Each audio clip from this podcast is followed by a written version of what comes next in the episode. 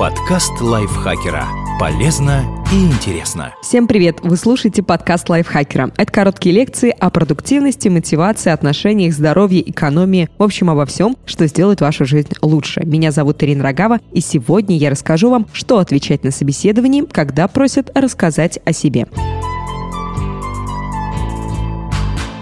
Во-первых, не бойтесь такой просьбы. Я вот лично очень боюсь. Человек, который проводит собеседование, больше всего хочет, чтобы вы прошли его успешно, ведь ему нужен сотрудник. Во-вторых, помните, что о некоторых вещах говорить точно не стоит. Например, не пересказывайте всю свою жизнь. Работодателю не нужно знать, в какой школе вы учились, какие кружки посещали и кем мечтали стать в детстве. Сосредоточьтесь на полезной информации. Расскажите о недавних профессиональных успехах и о том, какое вы получили образование. Вспомните о полезных умениях и осветите свои карьерные цели. И обязательно объясните, почему вас заинтересовала эта компания. Уделите каждой категории не больше 30 секунд, и в сумме ваш рассказ займет 2,5 минуты. Разберем теперь каждый пункт подробнее. Недавние профессиональные успехи. Эта часть самая важная. Заранее тщательно подготовьтесь, чтобы не рыться в памяти на собеседовании. О чем говорить? Выберите 3-5 последних достижений, важных для должности, на которую вы устраиваетесь. Кратко опишите их, называя конкретные примеры. Расскажите о случае своей практики, который характеризует вас как профессионала. Чего избегать?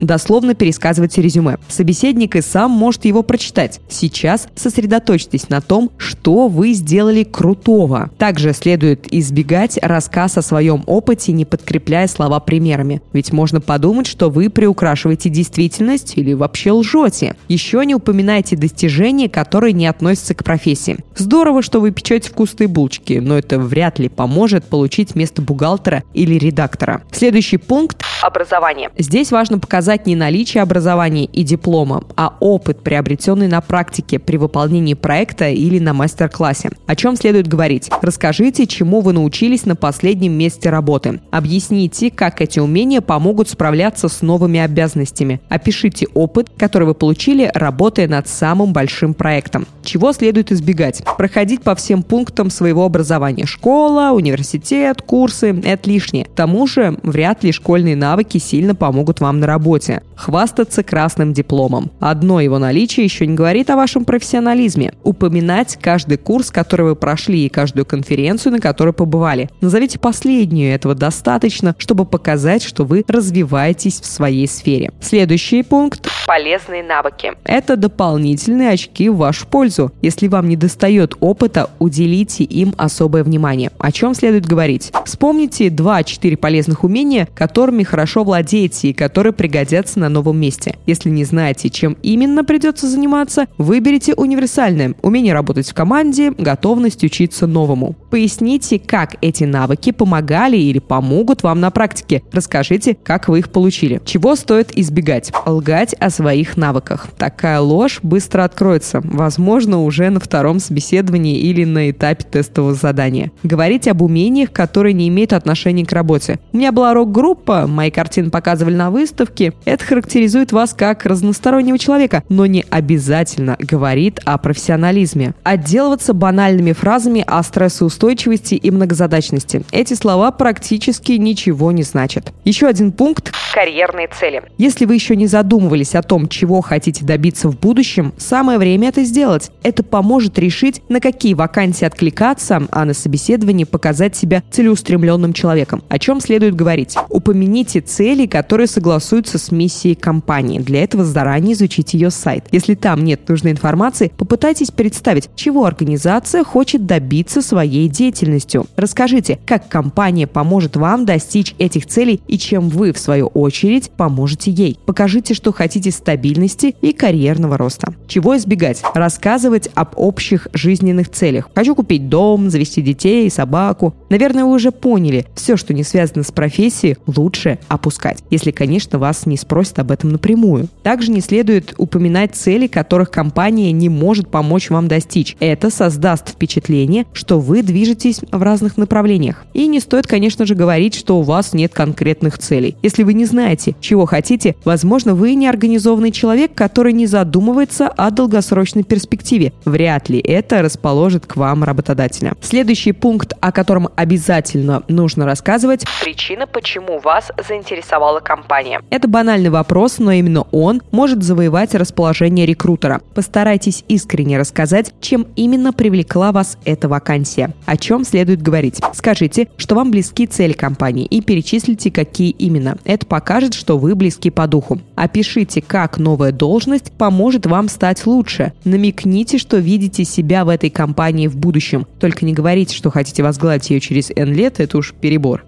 Чего следует избегать? Первым делом упоминать о привлекательной зарплате. Деньги нужны всем, но сначала лучше сказать об интересных задачах, профессиональном росте и других плюсах компании. Говорить «мне просто нужна работа» — это точно не повысит к вам доверие. И не нужно ссылаться на то, что здесь хорошие люди. Вы идете не заводить друзей, а выполнять свои обязанности и приносить прибыль компании. Можете похвалить профессионализм сотрудников и сказать, что хотите у них учиться, но не выставляйте будущий коллектив единственным плюсом. Следуя сказанным мной правилам, вы избавите себя от неловких пауз и не заставите работодателя слушать информацию, которая ему вовсе не нужна. А это заметно увеличит ваши шансы на успешное собеседование. Верю, надеюсь, думаю, что этот выпуск подкаста был для вас полезен. Пожалуйста, поставьте нам лайки или звездочки, подпишитесь на подкаст, пишите свои комментарии. До встречи в следующем выпуске. Подкаст лайфхакера. Полезно и интересно.